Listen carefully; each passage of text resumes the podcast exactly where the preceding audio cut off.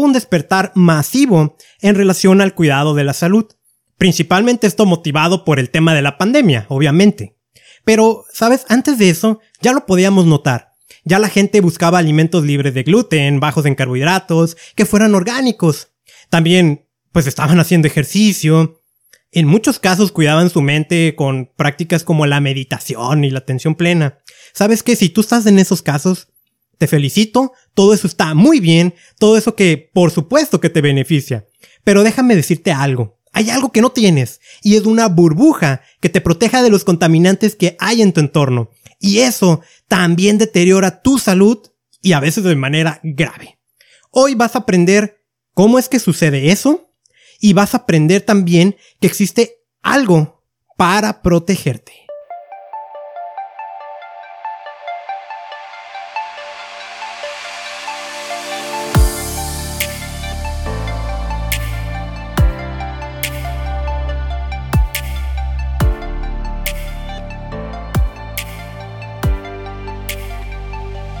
Bienvenido al espacio donde aprendes a protegerte de los contaminantes y de los peligrosos químicos que hay en tu entorno. Te saluda Carlos Bustamante desde la ciudad de Tijuana. ¿Qué va a suceder hoy? Estoy muy emocionado y ahorita te voy a ir desenredando cada uno de los puntos.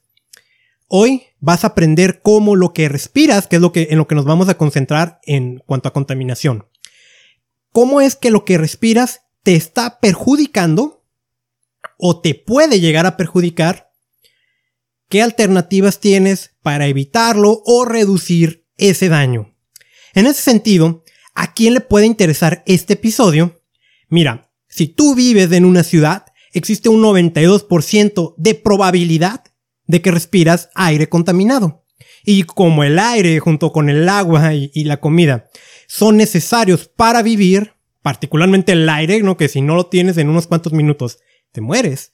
Creo que en ese sentido, yo, todos nos debería de preocupar este tema. Por la naturaleza del episodio, porque vamos a hablar de algunos alimentos y vamos a hablar de micronutrientes, la información que tú vas a escuchar a continuación no sustituye ningún tratamiento médico ni lo propone, ¿no? Cualquier cambio que tú vayas a hacer en tu dieta, en tu suplementación, y cuestiones similares, consúltala antes con un especialista. Esta información es meramente educativa. La elaboré con la mejor bibliografía posible que encontré, pero nuevamente no sustituye ni diagnostica tratamientos o padecimientos médicos. Muy bien, usa esta información sabiamente.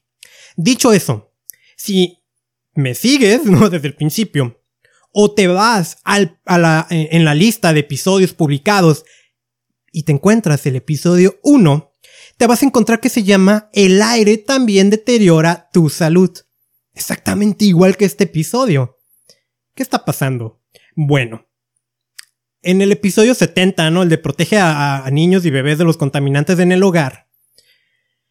Bueno, de hecho no se llamó así, ¿no? Niños, bebés y los contaminantes del hogar, ¿no? Sin la palabra protégete yo necesitaba una información que ya había dicho en uno de los primeros episodios. Yo tengo aquí en mi computadora un programa donde hago mis anotaciones de lo, que voy hablando. Pero en los primeros episodios no lo utilizaba, ¿no? Entonces me puse a escucharlos y me encontré con una situación que, por un lado, me dio mucho gusto notar que ha aumentado la calidad técnica en cuanto al audio y esto del podcast. Y por otro lado dije, ah, con razón, nadie me escuchaba antes, ¿no? Y creo que la información de los primeros episodios es muy buena, pero lamentablemente se queda perdida por una mala calidad del audio. Yo iba empezando, yo no entendía muchas cosas. Yo pensé que un podcast nada más se trataba de prender el micrófono y ponerte a hablar. Por supuesto, va más allá. Ya he invertido tiempo y dinero en mejorarlo y por supuesto todavía queda mucho margen. Pero me quedé con esta inquietud, ¿no? Hay información que creo que es bastante buena, que puede quedar ahí atrapada en el pasado, porque, pues, tú lo escuchas, ¿no? Y me escuchas volumen bajo, como lejos, con eco, o que los perros ladran y entra ese ruido. Nuevamente, ¿no? Iba empezando. Eh, y no quiero que se pierda esa información. En ese sentido, este es un episodio como remake, es un rehacerlo, actualizarlo. Y voy a hacer eso con otros episodios también, devolverlos a grabar con información actualizada va a ir sucediendo esporádicamente, ¿no? También ahí tengo ya un listado de los siguientes episodios. Asimismo, la información con la que se ha actualizado, entre otras cosas, lo puedes encontrar en el episodio 59, Cómo evitar un desastre climático, en el episodio 60, Los alimentos pierden nutrientes por los contaminantes, y el episodio 63, Las ciudades más contaminadas y la COVID-19.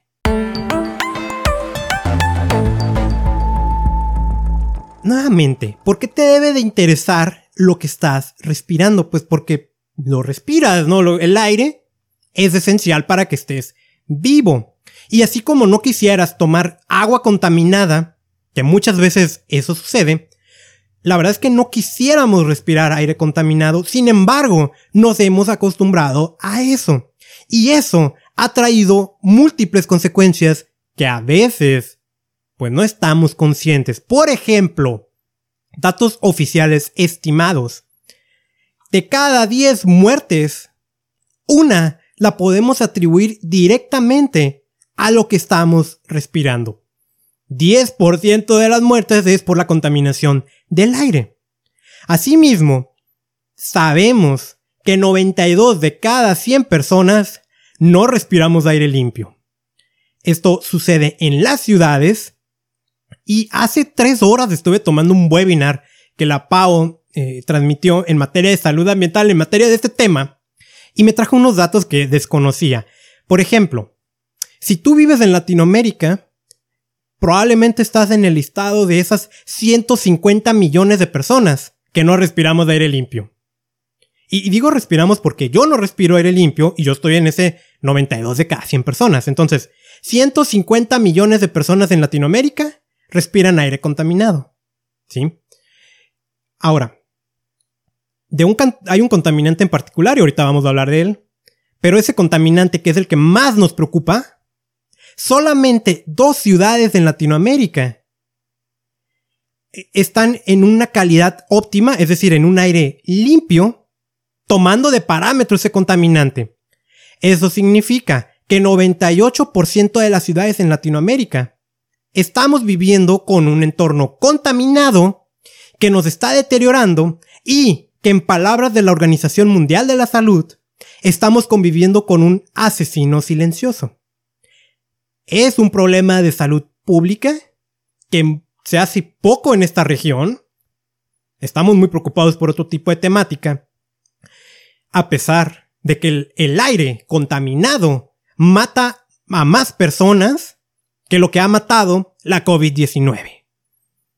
Y quiero que te quedes bien grabado eso, ¿no?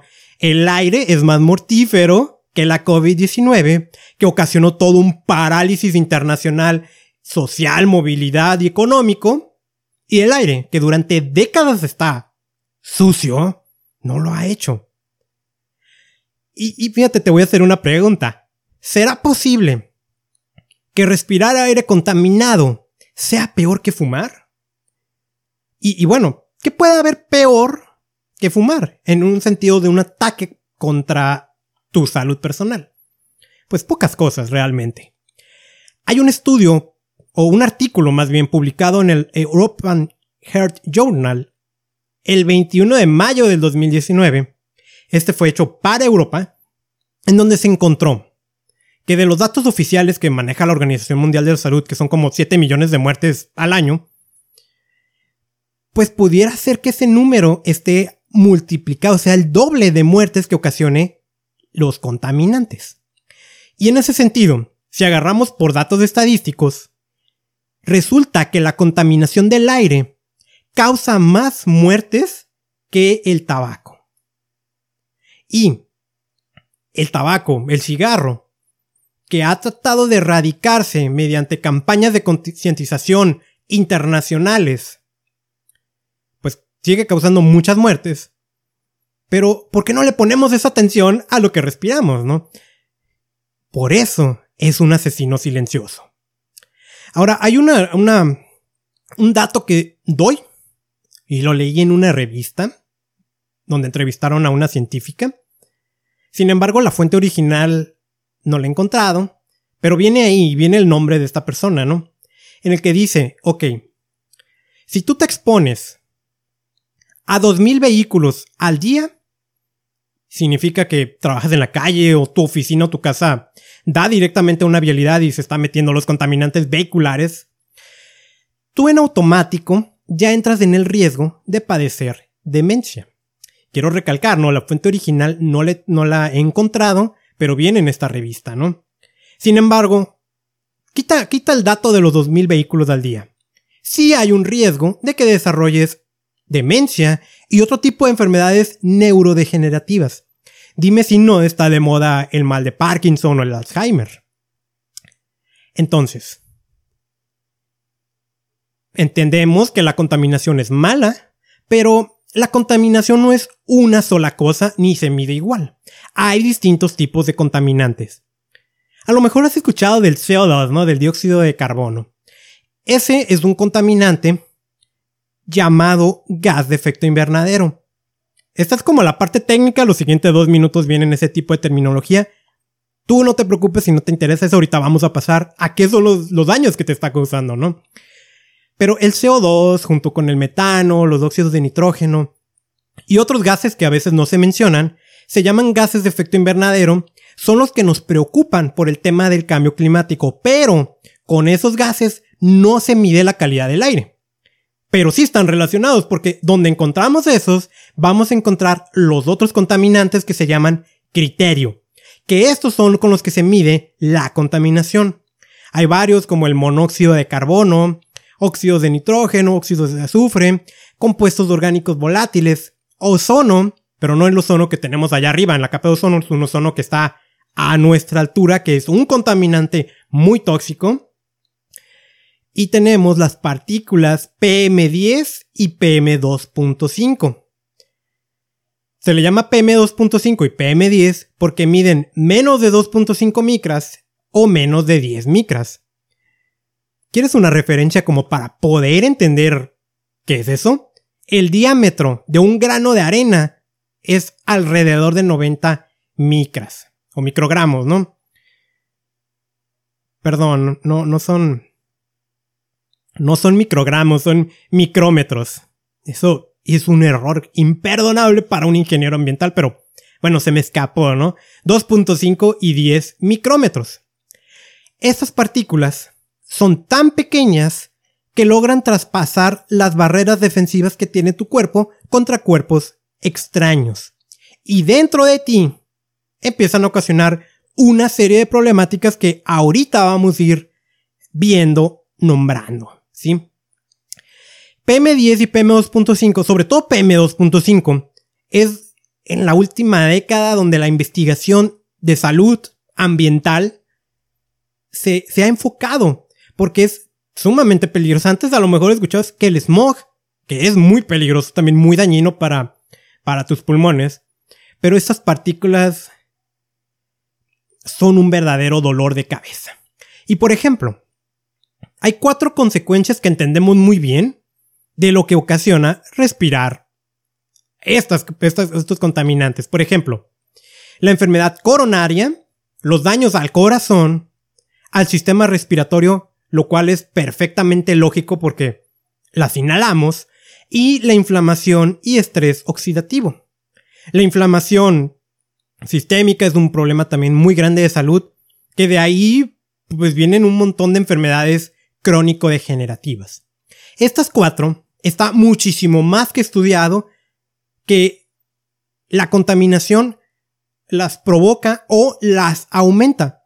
Por supuesto, que tú digas que tienes enfermedad coronaria o, bueno, todas estas ¿no? inflamación y estrés oxidativo, se puede ver también a tu estilo de vida. Que no te alimentas bien, no te mueves, no haces ejercicio.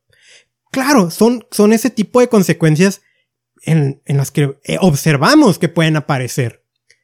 Y no podemos echarle toda la culpa a la contaminación, ¿no? Pero, si tú tienes estos padecimientos y además vives en entornos muy contaminados, aumenta las consecuencias. Y eso es injusto. Yo siempre he dicho eso, eso es injusto. Porque un día, pues tú te puedes despertar y decir, hoy voy a desayunar espinacas o un jugo verde, algo así, ¿no? Y tú lo puedes hacer. O tú puedes decir, hoy voy a desayunar un pastel o algo bien azucarado, grasoso, lo que quieras, ¿no? Y eso va a traer consecuencias negativas a tu salud. Pero fue tu decisión. Nadie te obligó.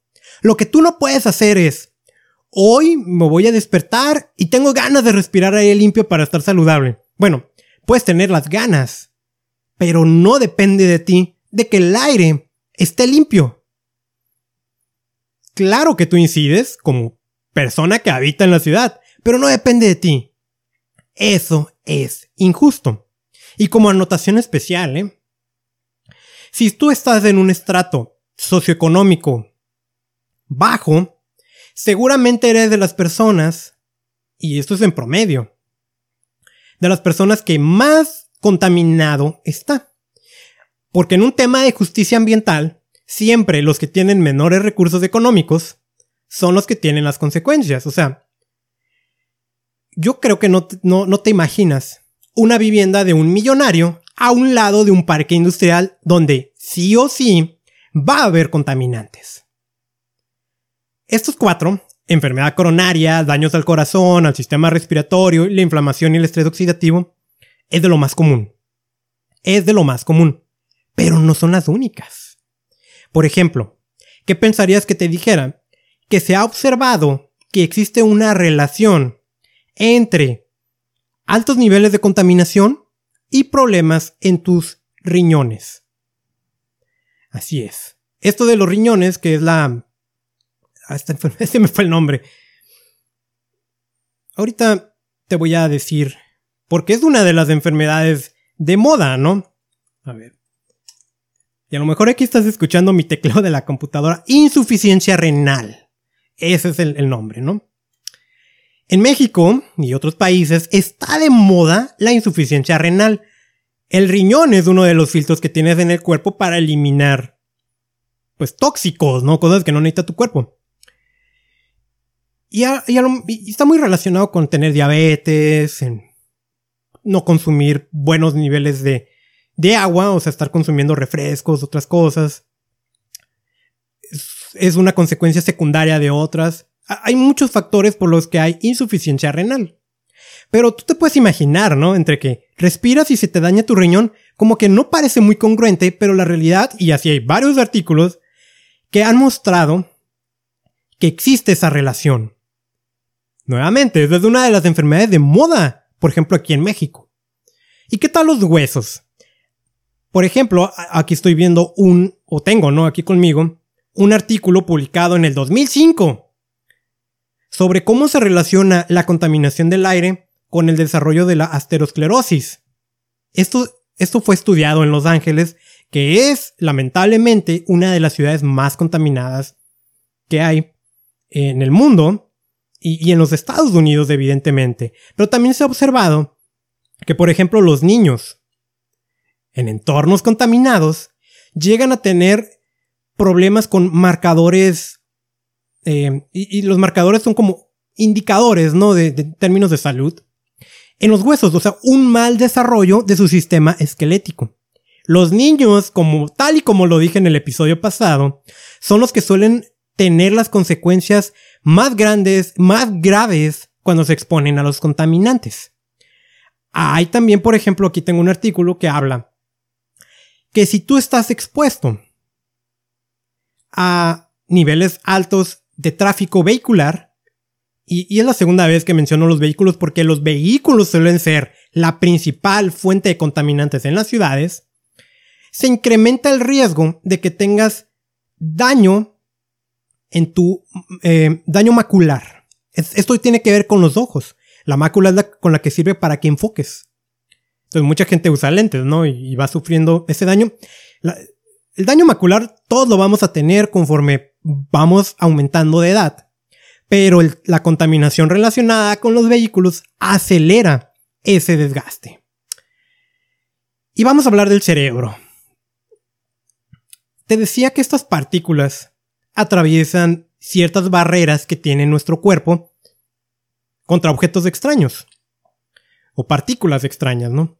Las PM2.5 pues atraviesan las barreras y por ejemplo en tu cerebro tú tienes una especie de masa gelatinosa que lo está protegiendo de modo que nada más entre lo que tenga que entrar y que no entre lo que no tenga que entrar. Las partículas ingresan a tu cerebro, atraviesan esa masa gelatinosa y para no caer en tanto tecnicismo en tanta palabra que tal vez no vayas a entender porque no estás de lleno en el tema, si vieras al cerebro como una computadora, lo desconfiguran. Digo, hay unos procesos muy interesantes de neurogénesis y, y neuroplasticidad que se ven afectados. Entonces, hay muchos estudios que han surgido de cómo existe o cómo aumenta el riesgo de sufrir depresión, ansiedad, de tener síntomas bipolares, psicosis e inclusive el riesgo de suicidio a altos niveles de contaminación. ¿De qué estoy hablando? De que la contaminación puede afectar la manera en que te comportas, en que pienses. Y aunque no le quiero atribuir toda la culpa de esta temática, Hoy es muy común que se hable de depresión, que es una enfermedad terriblemente peligrosa, que se hable de ansiedad. Y hay países donde el suicidio es bastante alto. Entonces hay una relación entre contaminación y tu cerebro.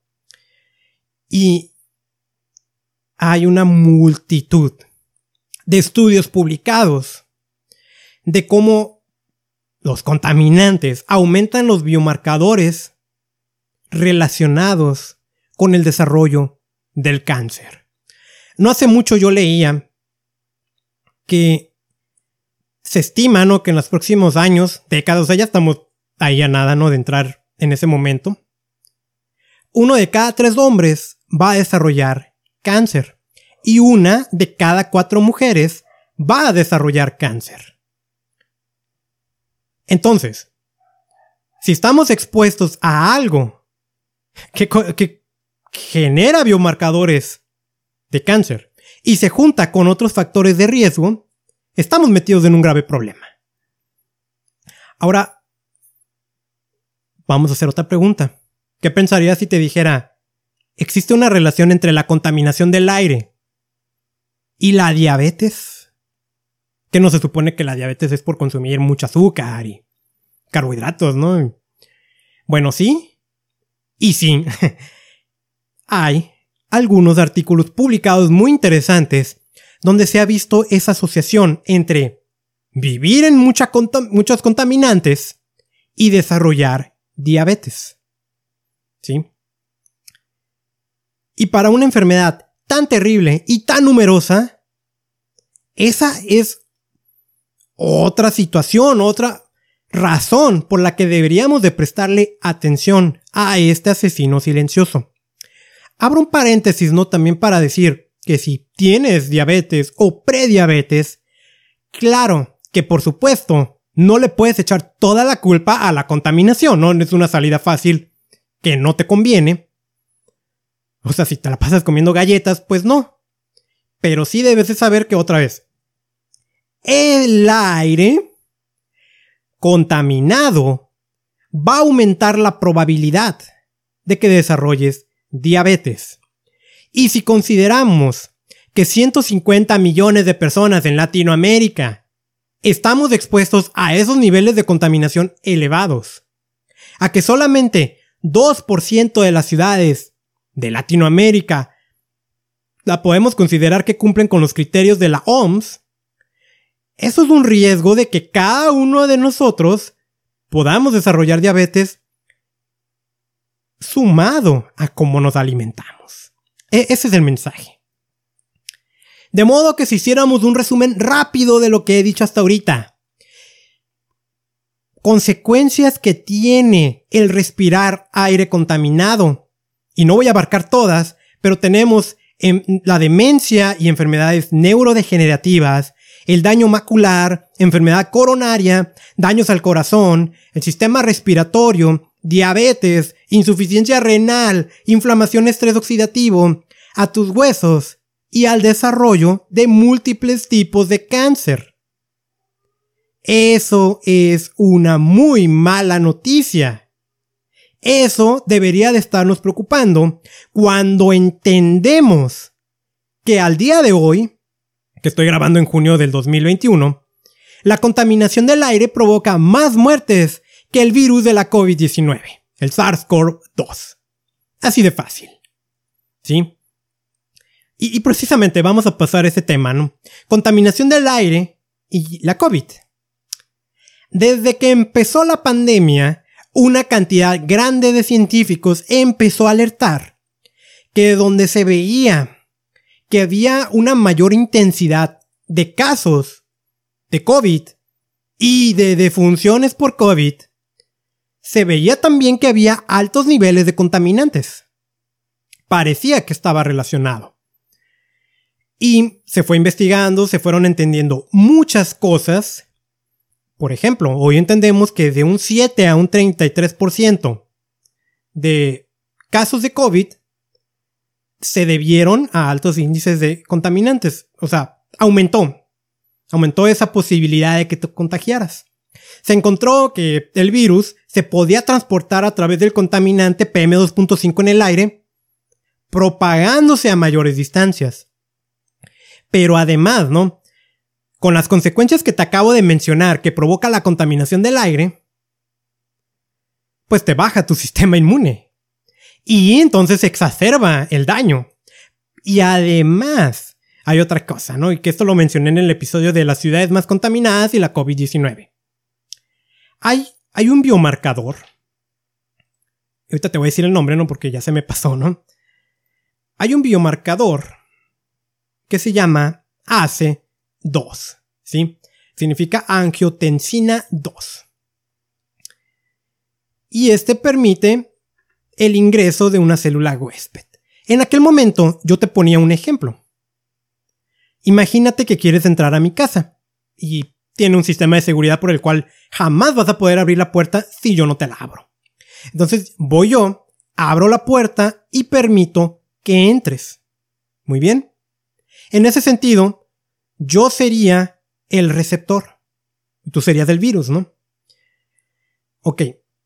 Si alguien hace ruido y tú estás tocando la puerta, no, no te quiero dejar entrar, pero hay algo que me llama la atención. Y voy y abro y ya te metiste a mi casa. Bueno, así funciona la contaminación con el virus de la COVID-19. Los contaminantes influyen a la activación de ese receptor AC2 por lo tanto, si estás expuesto al virus, es más probable que vaya a ingresar a tu cuerpo.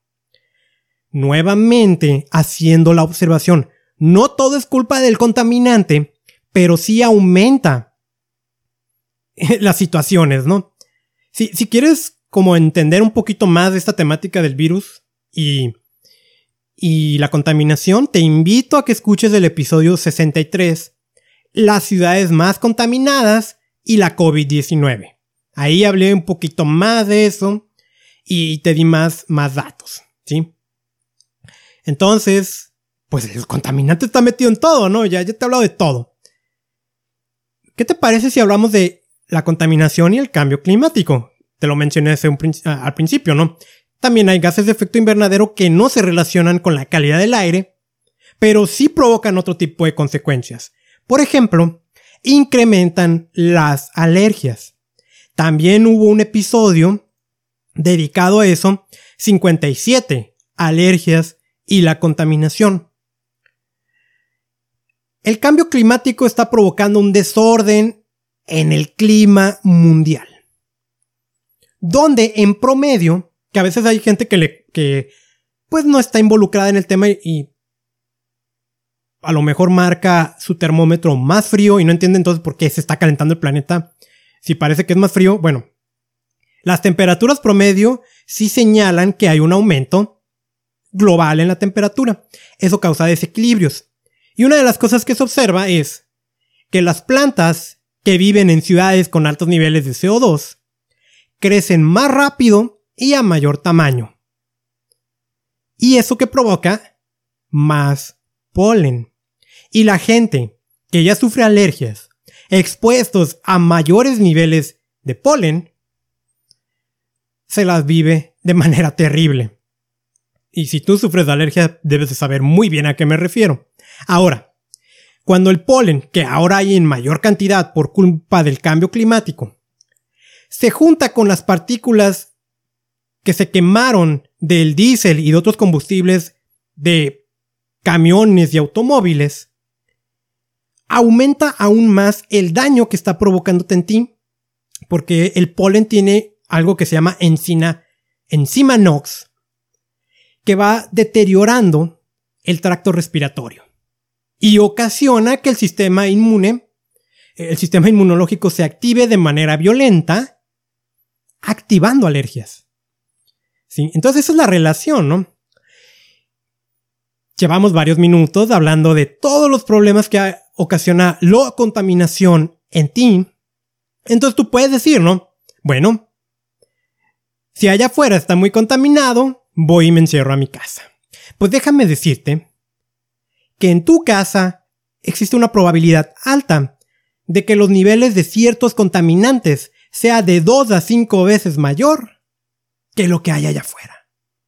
Y yo lo tengo, aunque no científicamente lo tengo comprobado porque yo tengo un medidor de contaminantes. Y, y he medido en varios casos de amigos míos. ¿Cómo es posible eso? Bueno, tenemos ciertos hábitos de uso de productos que he hablado muchísimo en otros podcasts que causan daños, causan más bien la emisión de contaminantes en el interior. En general, ahorita nada más voy a hablarte de perfumes y cosas aromatizadas que sueltan algo que se llaman compuestos orgánicos volátiles y que al igual que allá afuera ocasionan daños en ti, estos adentro también los ocasiona. Esto es de una manera muy generalizada. De hecho, el episodio 2 se llamó Hogar, dulce y contaminado hogar. No te voy a invitar que lo escuches porque tiene la misma situación del 1 y de los primeros 30, ¿no? Que mencionaba al principio que de repente no es la mejor calidad de audio que puedas tener.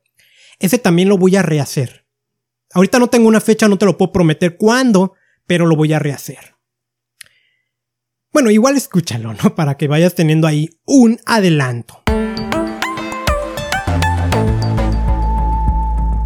Entonces, la pregunta es, pues, si hay contaminación allá afuera y aquí adentro, ¿me puedo proteger?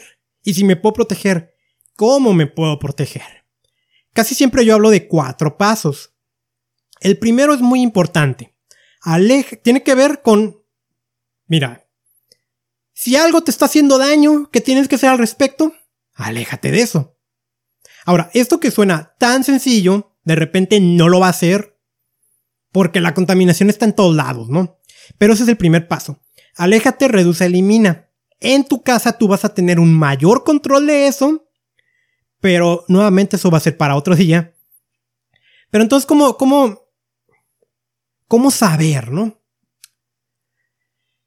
Si puedes evitar salir cuando hay altos niveles de contaminantes, y, esto no es negociable si tienes enfermedades cardíacas, pues no salgas. ¿Y cómo puedo saber eso? Si yo no mido la calidad del aire, bueno, hay estaciones gubernamentales que miden la calidad del aire. Lamentablemente en Latinoamérica estamos muy atrasados en ese sentido. En Estados Unidos y en Europa hay muchas. Y ya dependiendo del país que me escuches, pues vas a tener la opción de descargar una aplicación. Busca en la tienda de aplicaciones aquí, que es el Air Quality Index, y te va a salir una, ¿no? Hay muchas maneras de medir la contaminación, hay muchos índices. La verdad es que no me voy a meter ahorita en el tema, pero casi casi el que vas a encontrar es el ACI, que es de Estados Unidos, Air Quality Index. Hay una aplicación que a mí me gusta mucho, se llama Breezeometer Breeze o Meter. en el buen inglés, ¿no? Es una aplicación que ha, que ha mejorado bastante y la veo bastante cercana a la realidad. te muestran los niveles de contaminación de una manera indirecta, es decir, toman datos de satélite, toman datos de estaciones locales y tienen un algoritmo donde le meten, por ejemplo, el tráfico y otras cosas, y te muestran con un sistema de medición propio si estás respirando aire limpio o no. Quiero, quiero volverte a decir que he visto grandes mejoras en esta aplicación.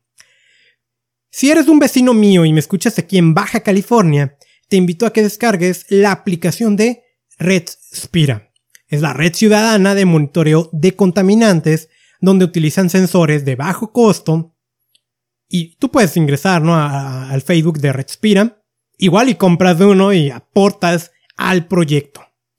Pero ese, es un paso muy importante. Mide la calidad, no midas, ¿no? Investiga, así como cuando vas a salir buscas el pronóstico del clima, ahora busca los niveles de contaminación y el pronóstico que habrá en las próximas horas. Particularmente, y te lo vuelvo a repetir, si sufres de problemas cardiovasculares, tienes niños pequeñitos y situaciones especiales. Y pasa a veces que hay situaciones de emergencia, de contingencia ambiental.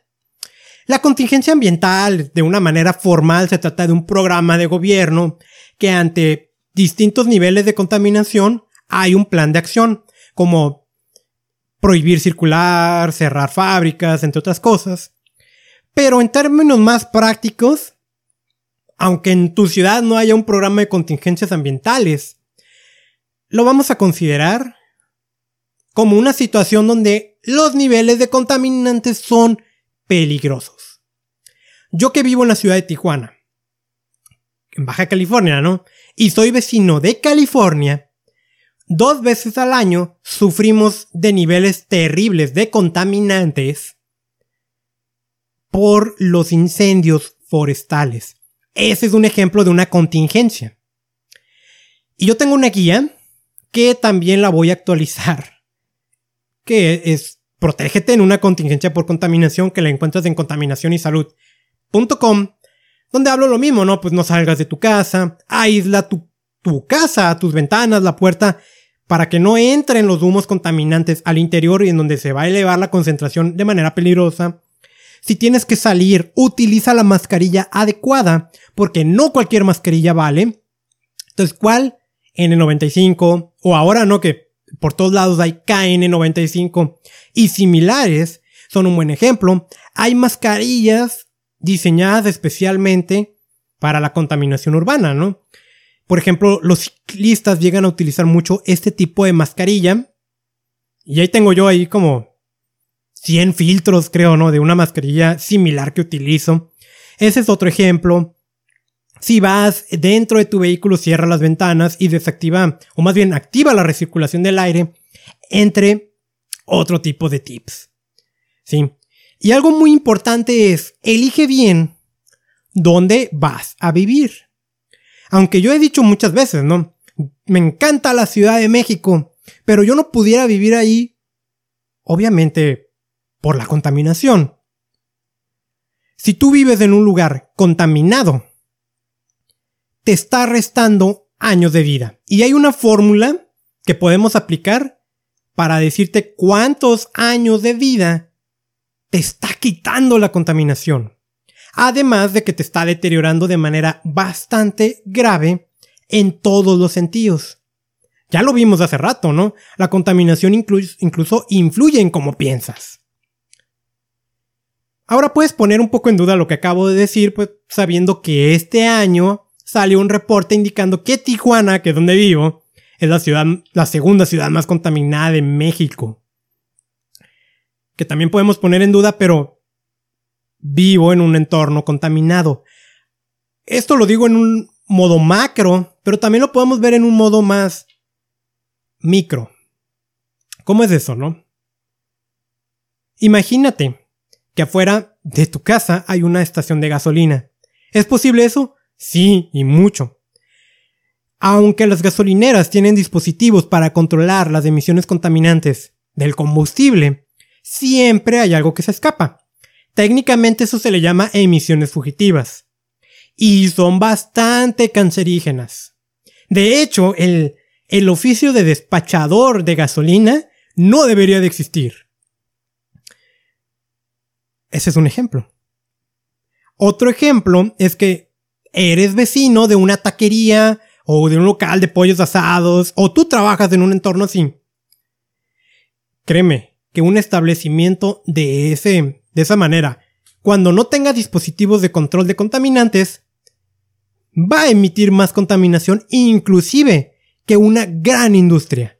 Créeme. Si es así. Entonces, elige bien dónde vas a vivir dentro de la ciudad y elige bien en qué ciudad vas a vivir en la medida de lo posible. Cuida también dónde trabajas, aunque ese vamos a ponerlo para otra ocasión, aunque ya hablé un, también, ¿no? Ya hay un episodio de eso, pero en otra ocasión vamos a abundar. 2.2. Aliméntate enfocadamente. Tu cuerpo tiene sistemas de defensa, pues que la naturaleza ya nos ha dado. Por eso, si te da una gripa o por ejemplo el mismo COVID, puede ser que a lo mejor no requieras tratamiento. Puede ser, no, si lo ocupas ve y toma el tratamiento, ¿no? Pero una gripa normal, pues casi siempre vas a salir sin necesidad de haber hecho nada más que descansar. Cuando entra un virus a tu cuerpo, o una bacteria o algo, tu cuerpo activa magníficas herramientas que tiene para defenderse. Para el correcto funcionamiento de estos sistemas de defensa, necesitas darle la materia prima adecuada. Y esto ocurre con los alimentos. Exactamente así pasa también con la contaminación. Cuando tú te expones a contaminantes, el cuerpo activa su sistema inmune y una serie de mecanismos que tiene para evitar que ese contaminante te cause daño y si llega a ingresar a tu cuerpo, lo pueda expulsar de manera adecuada. Pero esto va a ocurrir siempre y cuando los niveles de nutrientes sean adecuados. Y la principal fuente de estos nutrientes, te lo vuelvo a decir, es la alimentación. Hay un doctor que se llama William Lee. Tiene una conferencia magnífica en TED, magnífica de verdad, donde habla de cómo matar de hambre al cáncer. Él publicó un libro que tuve la oportunidad de leer el año pasado, que se llama Comer para sanar y te muestra con evidencia pues científica, ¿no? Por un lado, cómo funcionan estos sistemas de defensa y por otro, cómo los alimentos ayudan a que estén mejor estos sistemas. Estos cinco sistemas de defensa, que no voy a abundar en cada uno de ellos cómo es que funcionan, nada más hoy los voy a mencionar. Está angiogénesis, la regeneración, el microbioma, la protección del ADN y la inmunidad. Estos cinco yo aquí tengo cuatro artículos que hablan de cómo, y vuelvo a repetirlo ¿no? para ponerle orden. Hay cinco sistemas de defensa. De estos cinco, yo tengo aquí como cuatro se ven afectados por la contaminación. Por ejemplo, tengo como los contaminantes em, dañan las células, ¿sí? Como dañan al microbioma, cómo reducen la longitud de los telómeros, que eso tiene que ver con la protección del ADN, cómo tu sistema inmune cae. ¿Sí? Eso nos lleva a que tenemos que suministrarle todavía más alimentos nutritivos a nuestro cuerpo para que se pueda defender. En su libro, él tiene 200 alimentos y los tiene clasificados por cada uno de estos sistemas de defensa. No te voy a mencionar estos 200 alimentos pero bueno, aquí extraje unos cuantos, nada más. Por ejemplo, el café. Eso es una buena noticia, pero ahorita hago el señalamiento. Té verde, brócoli, aceite de oliva, manzanas, mora, canela, que creo que todos podemos tener, ¿no? En el caso del café, y esto viene de mi parte, ese tipo de cultivos muchas veces es el que más pesticidas tiene, y como lo ingerimos a través de una bebida caliente, pues los estamos ingiriendo. Entonces, café yo te voy a sugerir que siempre tomes café orgánico. además de eso, eh, hay un episodio también que publiqué sobre el brócoli.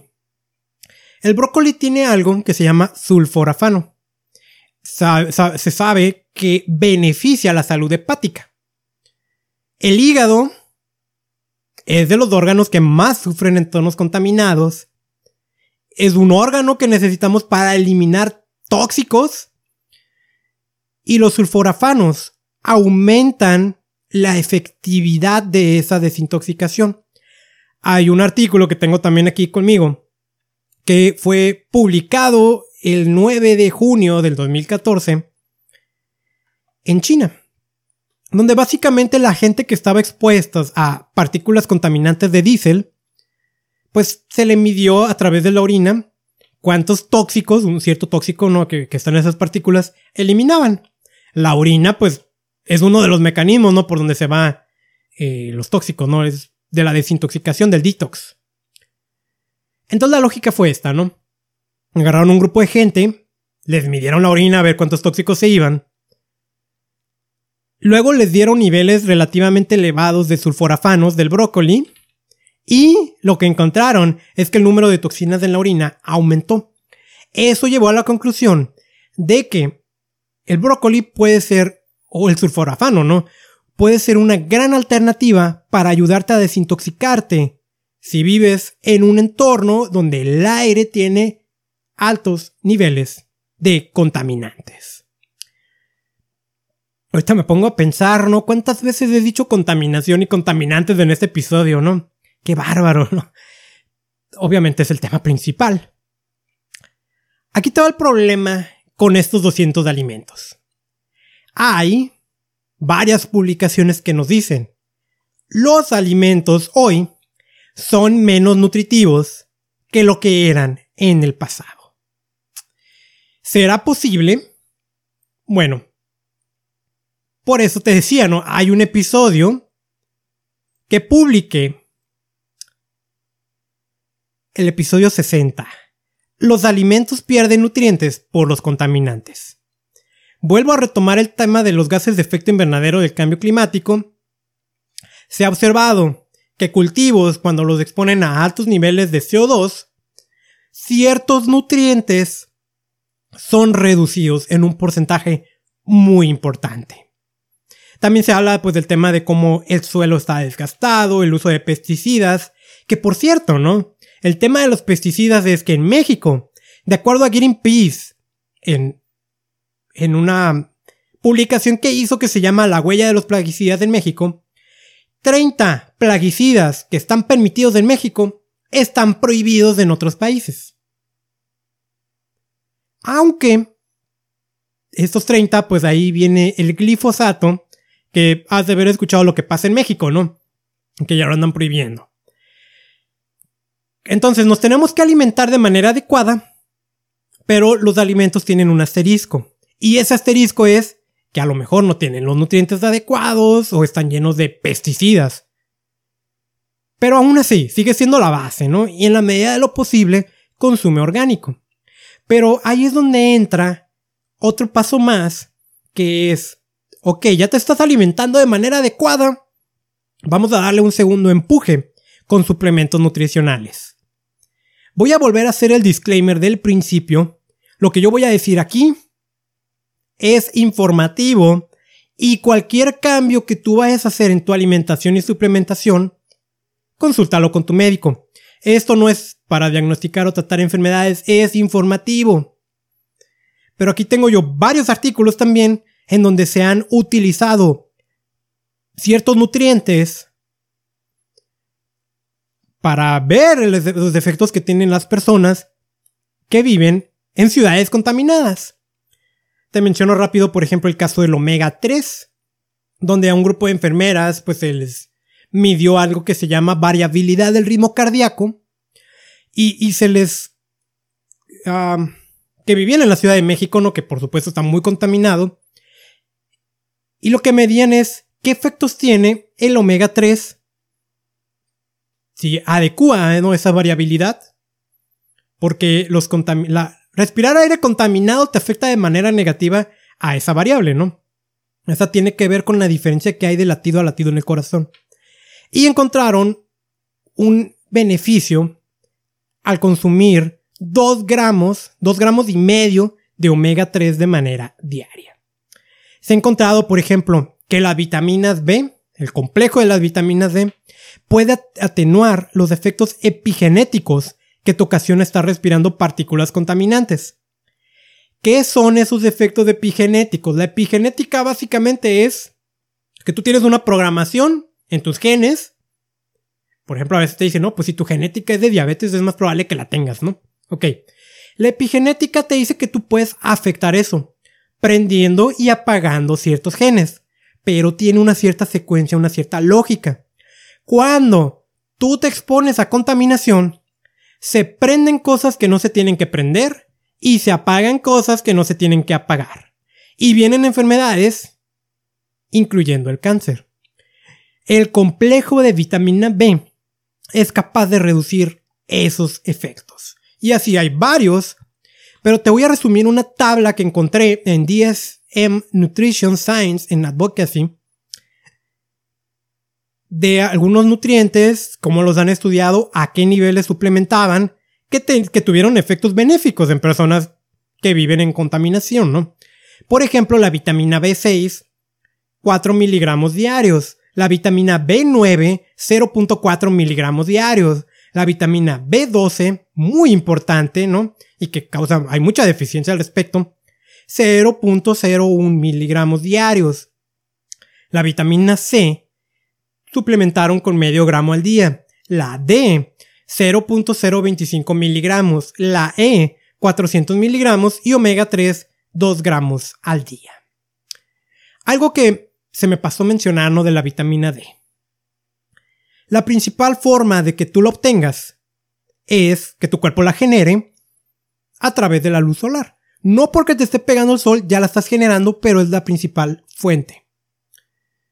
El detalle es que hay algo que actúa como una barrera para que el sol no llegue de manera adecuada a nosotros. Y esto lo digo en una forma negativa, ¿no? Y eso se llama smog. Contaminación, ¿no? El cual te hablé, pues, es el ozono, ¿no? En ciudades donde hay altos niveles de smog, la gente recibe menos sol. Al recibir menos sol, pues los niveles de vitamina D que tienen el cuerpo disminuyen. Y, hay un doctor que es el doctor Holick.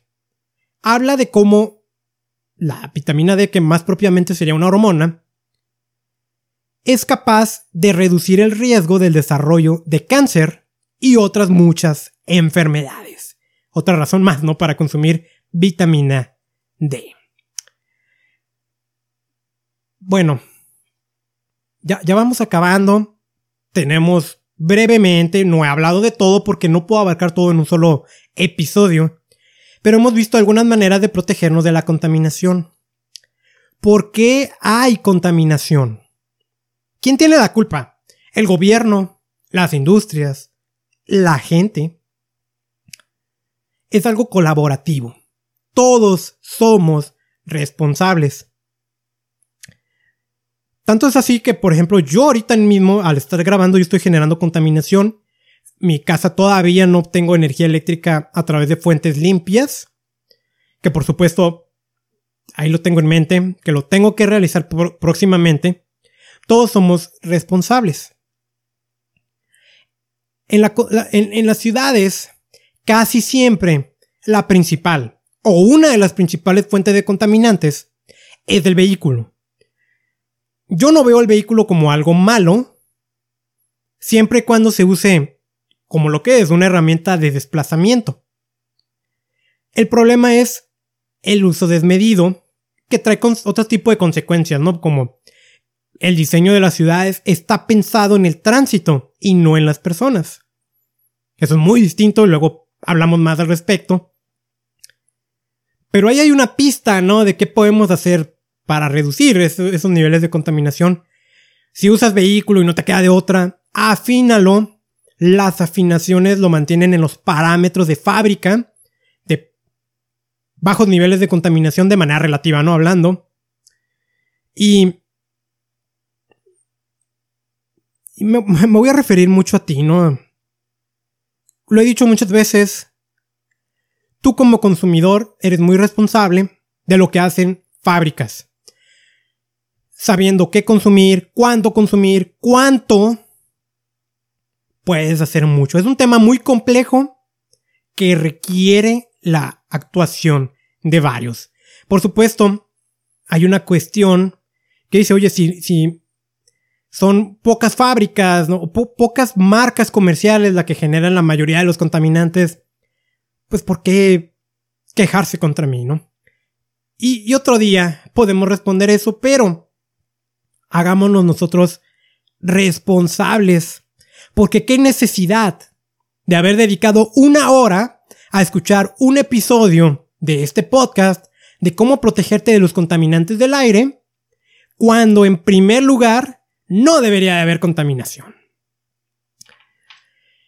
Así que hemos llegado al final del episodio.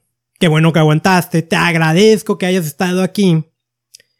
Déjame darte rápido un mensaje porque pues yo hago esto de a gratis, lo hago porque me encanta, pero me cuesta, ¿no? Entonces necesitamos patrocinio y es muy interesante cuando yo mismo soy el patrocinador.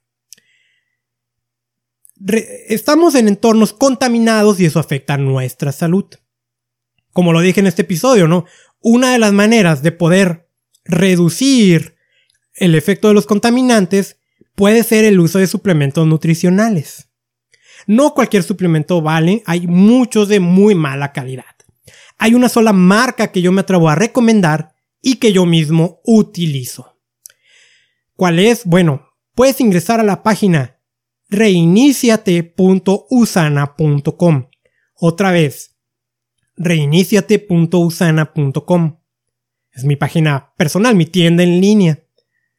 Ahí vas a encontrar varias líneas y en lo personal yo te recomiendo Usanas Essentials o en su lugar Vita Daily, además del omega 3 que se llama Biomega, libre de mercurio. También te mencioné en este episodio que uno de los órganos que más sufren en entornos contaminados es el hígado. Hay un producto que es para estimular la salud hepática que se llama Usan HPS o Epacil. Ingresa a reiniciate.usana.com Tú puedes pedir ahí y te llega directo a tu casa. Esto yo lo digo como un distribuidor independiente, no me contrató el corporativo, lo hago yo para promover yo mi distribución. Mi número es 9590 358. Yo soy el único responsable de lo que acabo de decir.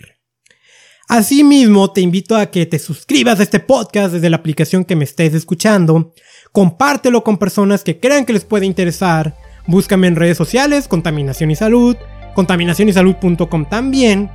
Soy Carlos Bustamante y mi misión es enseñarte a proteger tu salud de la contaminación.